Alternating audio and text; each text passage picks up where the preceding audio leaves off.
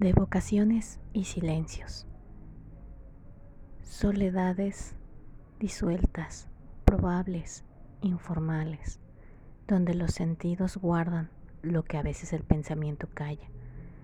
Todo lo que nos rodea a veces es una falacia. Creemos que nuestro mundo es color de rosa, pero de repente tropiezas y te das cuenta que no es así.